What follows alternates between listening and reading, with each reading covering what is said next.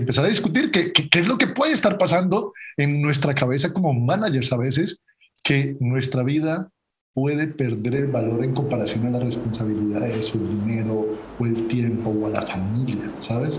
Todos estos puntos sería bueno ponerlos sobre la mesa y discutirlos. ¿Qué es lo que nos lleva a tomar este tipo de decisiones?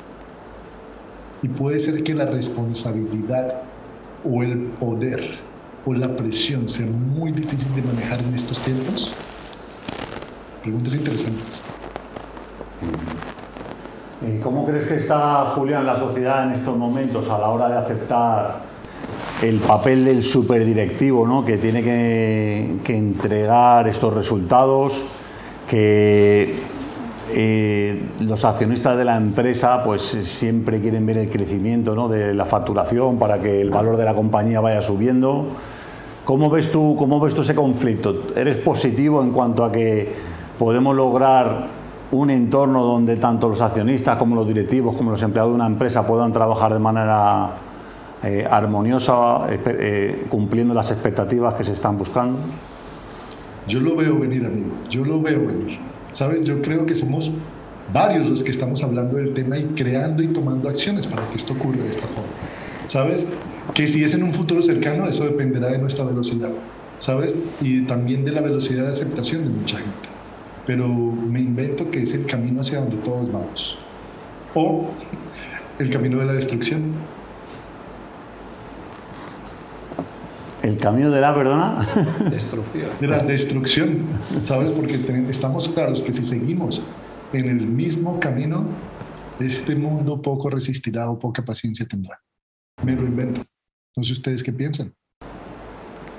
Bueno, pues lo que sí que es cierto que muchísimas personas eh, sí están un poco en modo, en modo alarma, ¿no? Eh, que una, una sociedad que, bueno, pues ahora tenemos una serie de conflictos internacionales, las empresas, por ejemplo, aquí en España, y me, han contado también esta mañana que en Alemania eh, también hay muchísima presión por la situación energética que va a haber de aquí a los siguientes meses. Y estamos hablando de bueno, fábricas donde trabajan cientos de miles de personas que, que pueden estar, pues eh, se pueden parar por, porque falte suministro eléctrico, o sea, muchísima incertidumbre que genere más estrés y que genere todavía más tensión ¿no? dentro de las organizaciones. Te, digo, por este lado, en Alemania, un buen alemán se prepara con años, ¿sabes? Ellos ya están preparándose para lo peor, ¿sabes? Pase o no pase, estás preparado. Ese es el tema, ¿sabes? Em, como tú sabes, yo trabajo con los estados, pero también con tecnología bastante y hablamos mucho de ciudades inteligentes estamos pensando exactamente cómo son las ciudades del futuro, qué pasa si no hay luz, si no hay agua, qué pasa si no hay comida, ¿Qué pasa si no hay sol? Sabes, todas estas preguntas las estamos abordando constantemente. Y la idea es con las universidades, con la propia gente, cómo buscar soluciones para esto, pero para soluciones que, que ojalá nos atañan a todos. Es claro que el panorama puede muchas veces en los medios no ser tan positivo, pero yo digo que los medios no dicen toda la verdad. Así que em, para mí es un privilegio estar en este medio independiente, como lo decía alguien por ahí, y a la vez también de pronto evidenciar que todos los cambios, todas las transformaciones a veces pueden ser muy estresantes para todos los seres humanos, porque estamos como acostumbrados a, vivir una vida en lo conocido, ¿sabes? Eh, muchas veces las sorpresas son, son desagradables y entre más años tienes, más te acostumbras a poder como predecir el mundo que va a ocurrir. y si esto no ocurre, puede ocurrir mucho estrés, pero yo sugiero que si nos desapegamos un poquito de la forma de ver el mundo, del ego, de nuestra razón, podemos servir mejores eh, o, ser mejores directivos, mejores managers y a la vez tomar decisiones que nos apoyen sosteniblemente a todos. Esto de pronto puede sonar como una utopía, ¿sabes? Para muchos. Y tal vez muchos managers con los que hablo constantemente al principio resisten esta idea, porque la costumbre viene mucho de la escasez, de cómo gano, de cómo oculto información, de cómo juego un juego de guerra en miniatura en una oficina, ¿sabes? De cómo juego un juego miniatura de guerra en, el mercado, ¿sabes? Em, pero pues vemos esto a dónde nos lleva y, también estamos viendo que también algunos han sido ganadores, algunos han sido perdedores en la historia. Sin embargo, esto es dinámico todo el tiempo y cada vez la presión puede ser mucho más fuerte. Y en este caso es tan fuerte que este hombre de 52 años elige quitarse la vida. No se sabe por qué, no se sabe, hay, muchas presunciones acerca de, de, engaños, de especulación, puede ser presión de sus jefes, presión de los accionistas, en realidad no sabemos, pero lo primero que sí quisiera decir antes de entrar a este tema es decir, como lamento mucho que haya pasado esto y me imagino que tenía familia, esposa, hijos probablemente, familiares y, y aunque tal vez esto nos puede servir para apoyar a que sea una lección para muchos de nosotros que estamos como en la presión de la responsabilidad, eh, considerar qué es más importante, porque la vida tal vez es lo único que tenemos. ¿Qué puede ser más importante que nuestra vida? Y esto, esto lo toca un filósofo que a mí me encanta, un filósofo que escribió un libro que se llama El mito de Sísifo. Y este libro habla sobre el suicidio específicamente, trata filosóficamente sobre el suicidio y por qué nos atrevemos a seguir con vida si esta vida a veces parece ser de sufrimiento, ¿verdad? ¿Por qué? ¿Por qué, ¿Por qué nos atrevemos a ver a esto? Así que yo solo quiero invitarlos a ver el valor de la vida en comparación a, ¿sí? Y que no importa si eres rico o pobre, nuestra salud mental, nuestra higiene mental y nuestra vida tal vez debería ser prioridad para muchos. Que lo que yo veo en mucha gente, directivo o no directivo, nuestra vida no está en prioridad. Qué bueno, Julián. Pues bueno, no sé si vosotros veis esta situación eh, utópica. El otro día, además, José Luis, eh, comentábamos que, que, bueno, sí que es cierto, ¿no? Que muchas veces la gente se comporta como en, como en modo, en modo batalla en una oficina, ¿no? Eh, el, tema de, decíamos, la guerra del Outlook, ¿no? Que te, llegan mails y tú, claro, lo utilizas porque la información es poder, no lo pasas a tu organización, a tu equipo, porque eres el que está, eres el que está enterado de las cosas, ¿no? ¿Cómo, está, cómo, cómo la situación ¿no? en, las empresas, ¿no? En, en, los managers, precisamente? ¿no? Pues yo no soy optimista y soy realista, aunque soy una persona positiva, pero os voy a explicar por qué creo que no va a cambiar. No va a cambiar porque a los que están arriba no les interesa que el sistema cambie. Las empresas que llevan toda la vida funcionando de una manera ortodoxa, hay mucha gente arriba, que son los que tienen el poder, que no les interesa.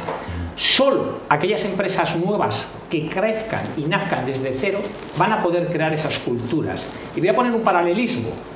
El coche eléctrico. O sea, daros cuenta que el coche eléctrico es de 1834, mucho antes que el coche de explosión. ¿Qué pasó durante todo el siglo XX por unos intereses económicos que solo les interesaba a las petroleras y a los que fabricaban coches, puesto que, hacían repararlos y todo esto les interesaba? Estuvieron viviendo durante muchísimos años del coche de explosión, que es absurdo toda la vida. ¿Qué ha pasado? Tiene que ser una nueva empresa que era Tesla, ¿vale?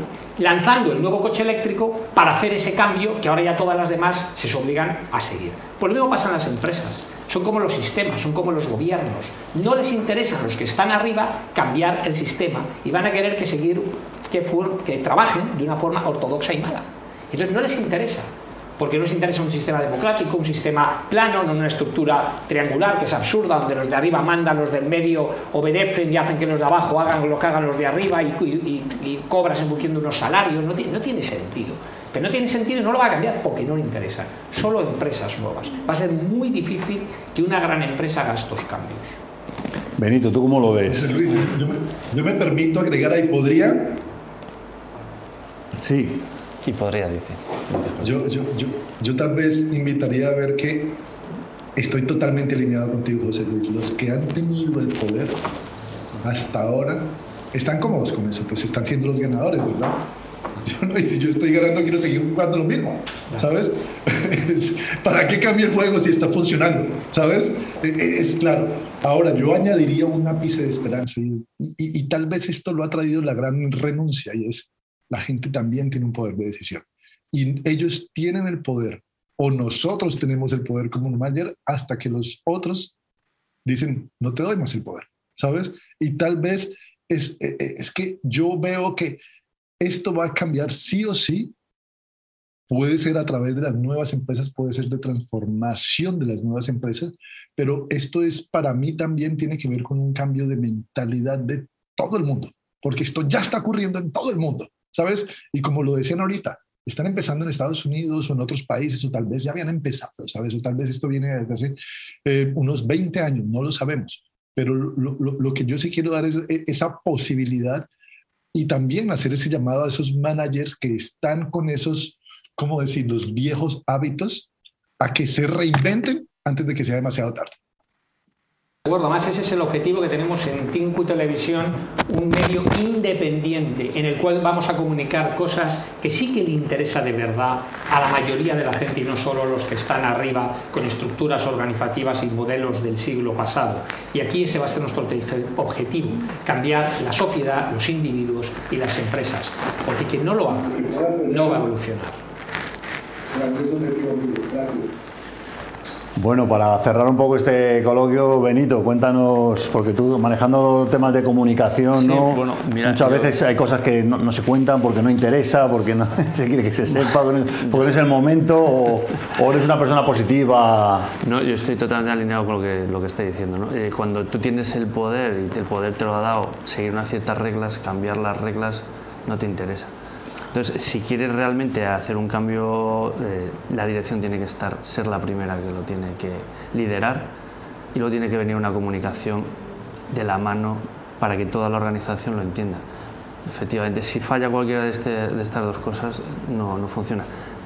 La dirección quiere cambiar las cosas que lo ha upado y lo ha mantenido donde está.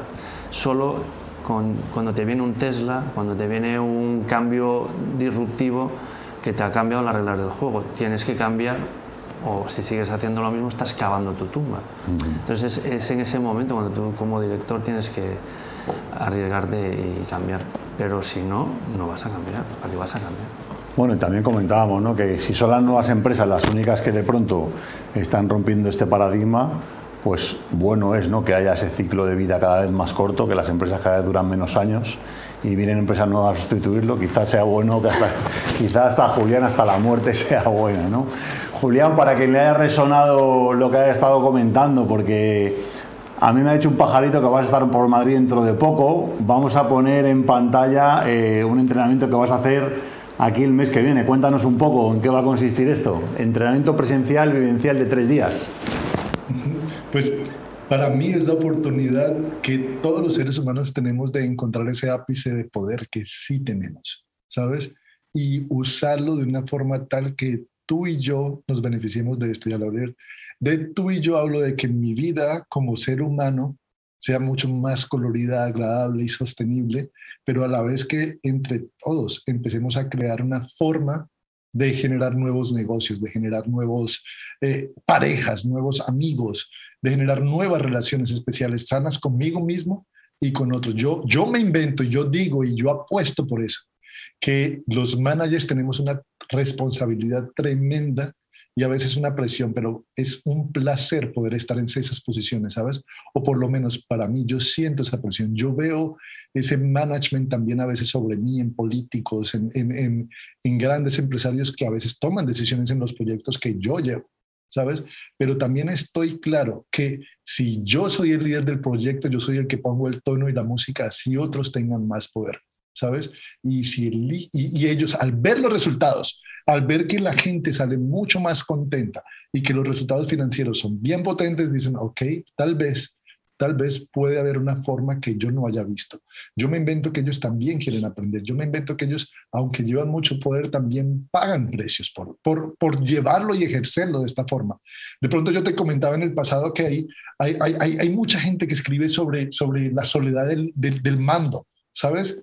Y, yo pregunté cuando, cuando escuché esto, murió Nelson Mandela solo, él estaba solo en realidad en, el mando, o vamos a ver a Gandhi y tal vez estoy poniendo figuras de liderazgo muy conocidas solo para que sea común para todos. Pero yo estoy claro que el manager no tiene que estar especialmente solo. Eso depende de su tipo de mando. Si está jugando un tipo de mando de engaño, de, de, de, de, juegos de poder, es muy probable que esté solo y no confíe eh, en mucha gente. ¿sabes? Pero ten en cuenta que esto va a permear todas sus relaciones alrededor.